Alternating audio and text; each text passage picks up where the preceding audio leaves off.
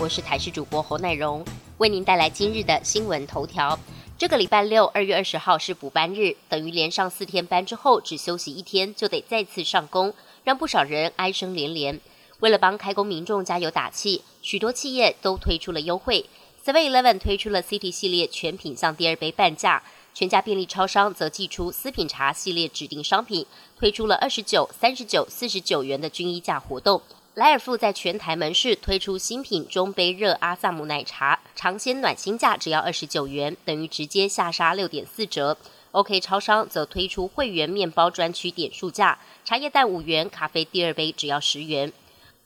中央流行疫情指挥中心原定规划二月底要结束的秋冬防疫专案将延长，但下个月考虑放宽双铁车上饮食。由于二二八连假马上要到了，台铁目前初步研拟二八连假疏运期间仍然比照春节，对号列车每列限制一百二十张站票。不过，仍然会配合中央流行疫情指挥中心的政策做调整。至于高铁的部分，则宣布从二月二十六到三月一号，一共四天，所有车次改采全车对号座，并暂停定期票、回数票、悠游卡、一卡通联名卡的使用。从三月二号开始，则维持自由座的服务。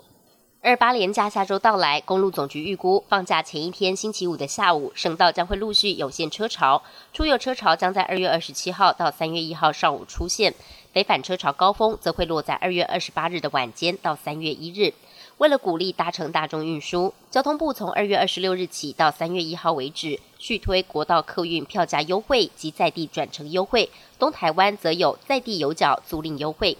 新冠肺炎受灾最严重的美国，累计死亡人数已经突破五十万。美国疾管中心的统计数字指出。受到疫情影响，全美二零二零年上半年的预期平均寿命整整减少了一年。美国人的平均寿命下降到七十七点八岁，其中非西班牙裔黑人的平均寿命降低二点七岁，是非西班牙裔白人的三倍。西班牙裔平均寿命则减少了一点九岁，是非西班牙裔白人的两倍。近年来，黑人跟白人之间的平均寿命差距一直在缩小，但最新的统计数据显示，疫情已经打乱了这个趋势。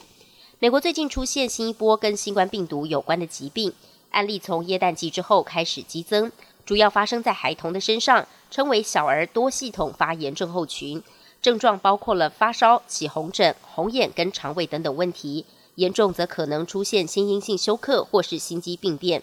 专家表示，大约七成的案例发生在非裔或拉丁裔孩子身上，但为什么重症的比例最近开始暴增，原因仍然不明。美国航太总署 NASA 去年七月发射的火星探测器毅力号，在台湾时间今天凌晨五点左右顺利登陆。经过七个月、四亿八千万公里的飞行之后，毅力号度过俗称“恐怖七分钟”的登陆过程，并回传首批画面。毅力号堪称是 NASA 最先进的探测器，拥有十六具摄影机，并首次配备无人机。未来两年任务将是在火星湖泊遗址上收集岩石，探索可能的生命迹象。本节新闻由台视新闻制作，感谢您的收听。更多内容请锁定台视各界新闻与台视新闻 YouTube 频道。